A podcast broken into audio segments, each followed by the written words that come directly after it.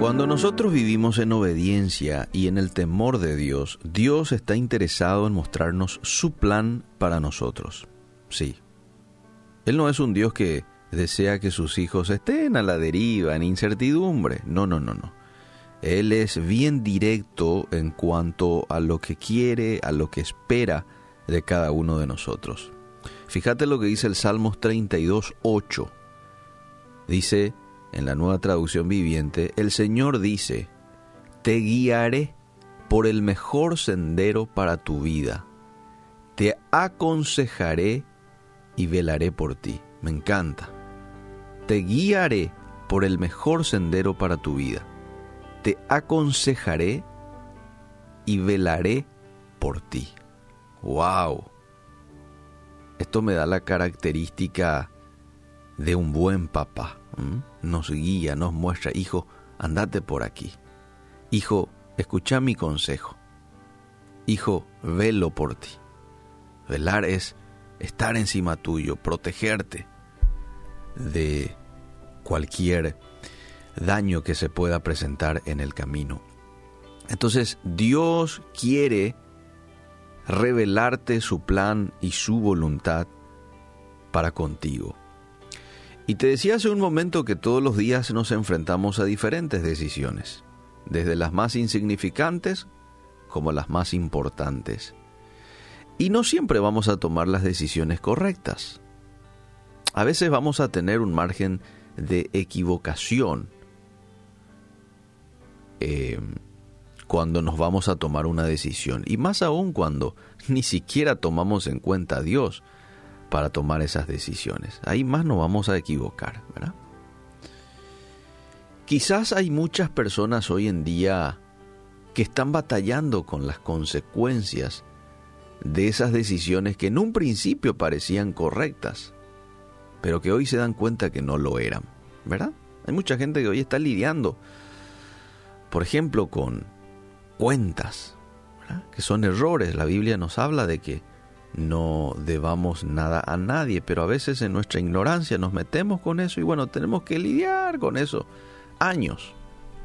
Pero lo lindo de la vida cristiana es que Dios nos da la oportunidad de poder salir adelante aún cuando tomamos malas decisiones. Gracias Señor por eso. ¿Cuántas malas decisiones hemos tomado en el pasado? Pero a pesar de eso, Dios nos ayuda a salir de esas malas decisiones o a lidiar con esas malas decisiones. Dios es un Dios que nos da nuevas oportunidades para redimirnos de nuestros errores y enderezar nuestro camino. Ahora bien, hay algunas preguntas que debo yo hacerme cuando esté frente a una decisión que tengo que tomar. Y la primera eh, pregunta que me tengo que hacer a la hora de tomar una decisión es, ¿esta decisión va a honrar a Dios? Por ejemplo, si estás por decidirte entre ponerte o no de novio con una persona y esa persona no profesa tu fe, no es cristiano, no es cristiana. Bueno, la palabra de Dios dice de manera clara, no os unáis en yugo desigual. Entonces, si vos tomás la decisión de decirle sí a ese muchacho, a esa chica. Esa decisión no va a honrar a Dios. ¿Por qué? Porque es una desobediencia. ¿Entendés? Entonces, el primer filtro no pasó. ¿Va a honrar esa decisión a Dios? No, no va a honrar. Otro ejemplo. Una decisión en un negocio, por ejemplo. Vas a arrancar un negocio. Uy, hay mucho dinero de por medio esto me va a ayudar para que yo pueda dar mi diezmo, pueden pensar muchos, ayudar a los necesitados. Pero en este negocio alguien va a salir perjudicado. Entonces, ese negocio no va a honrar a Dios. Esa decisión no va a honrar a Dios. Por lo tanto, no forma parte de su voluntad para tu vida. Porque Él dice que ames a Dios con todo tu corazón y que ames a tu prójimo como a ti mismo. Entonces, si un prójimo tuyo va a salir perjudicado, no le estás amando a tu prójimo como a, como a vos mismo. ¿Verdad? Entonces, esa decisión no va a honrar a Dios. Importante que nos hagamos. ¿Va a honrar a Dios esta decisión? Lo segundo, ¿esta decisión me llevará a tener una mejor comunión con Dios? Esta es una pregunta muy importante también. Porque yo como hijo de Dios tengo que siempre tener el deseo de crecer en cuanto a, relación con Dios, en cuanto a conocimiento de Dios. Ese tiene que ser mi objetivo como cristiano. Hoy conocer más de Dios, hoy saber más de Él, eh, eh, aprenderme un versículo de memoria, eh, conocerlo en la intimidad, escucharle a Él. Ese tiene que ser mi, mi objetivo. Entonces, si hay una decisión que te va a llevar a tener una mejor comunión con Dios, métele. Pero si la decisión que vas a tomar te va a llevar a obstaculizar tu relación con Él, a frenar tu relación con Él, entonces ahí ya tenés la respuesta.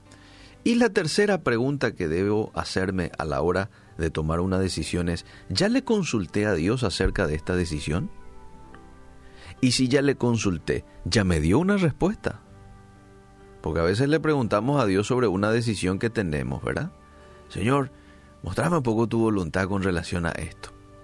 El Señor se toma un tiempo para darnos y como se está tardando un poquito, no me respondió en cinco o seis horitas, entonces yo ya le meto nomás ya, porque creo de que como no me dijo nada, eso es sinónimo de que es su voluntad. No esperamos a que Dios responda.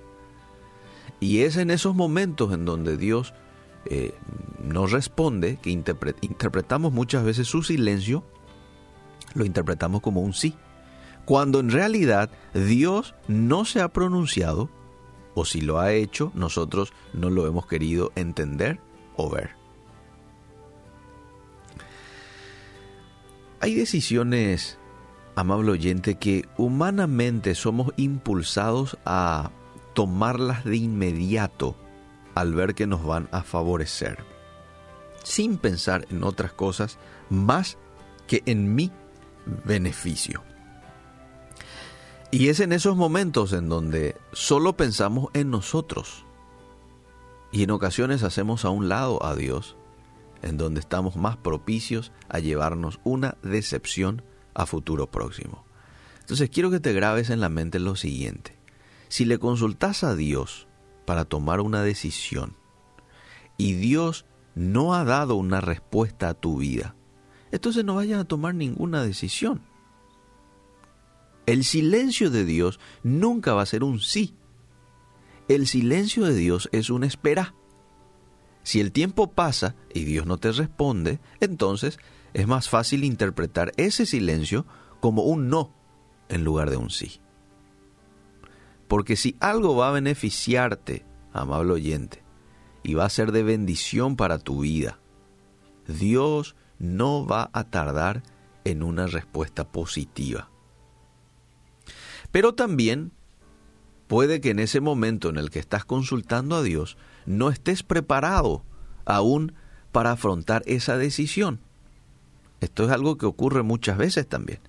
Y con el silencio, el silencio de Dios y el transcurrir del tiempo, Dios te está preparando. Dios te está capacitando para afrontar la decisión que Él quiere que tomes. Ahora bien, si le consultas a Dios algo y Él te responde con un no, entonces tenés que entenderlo y tenés que aceptarlo. Los no de Dios son definitivos y Él sabe por qué te está diciendo no. Sí, pero yo quiero. Sí, pero a mí me parece que es lo mejor, lo, lo más espectacular para mi vida. Pero no importa lo que vos pienses y lo que yo piense. Somos seres limitados. No vemos mucho nosotros. Vemos de aquí a 100 metros. Dios ve de aquí a, a mil metros. Dios ve lo que hay detrás de la montaña. Dios sabe todo y Él sabe lo que te conviene. Por eso es mejor rendirse a la voluntad de Dios y aceptar su no o su sí. La gran mayoría de nosotros, a pesar de que Dios nos responde con un no, a veces insistimos, como esperando que Dios cambie de opinión. A este punto de la historia, los no de Dios deberían ser suficientes para comprender que Dios no quiere que tomemos esa decisión, por lo cual no deberíamos insistir en algo que está contra la voluntad de Dios. Entonces hoy quiero que eh, puedas llevar delante de Dios esas decisiones que estás a punto de tomar. Y toma esto como un hábito. De hoy en adelante, 24 de septiembre de 2019, no voy a tomar las decisiones a mi antojo. Voy a tomar las decisiones eh, en dependencia de Dios. Ya he tomado muchas decisiones a mi antojo. ¿eh? Muchas metidas de pata ya tengo en mi vida. De ahora en adelante voy a, tomar las decisiones de la mano de Dios. Voy a someter a su voluntad. Voy a rendir a sus pies lo que quiero eh, decidirme, reconociendo que Dios quiere todo lo mejor para mí. Dice que su voluntad para mí es lo bueno, lo agradable, lo perfecto. Entonces no hay mejor cosa que tomarnos el tiempo para tomar la mejor decisión. Gracias Señor, porque tu palabra siempre es la mejor brújula que tenemos a la hora de tomar decisiones. Hoy queremos tomar decisiones contigo. Hoy queremos vivir una vida de dependencia contigo, en el nombre de Jesús. Amén y amén.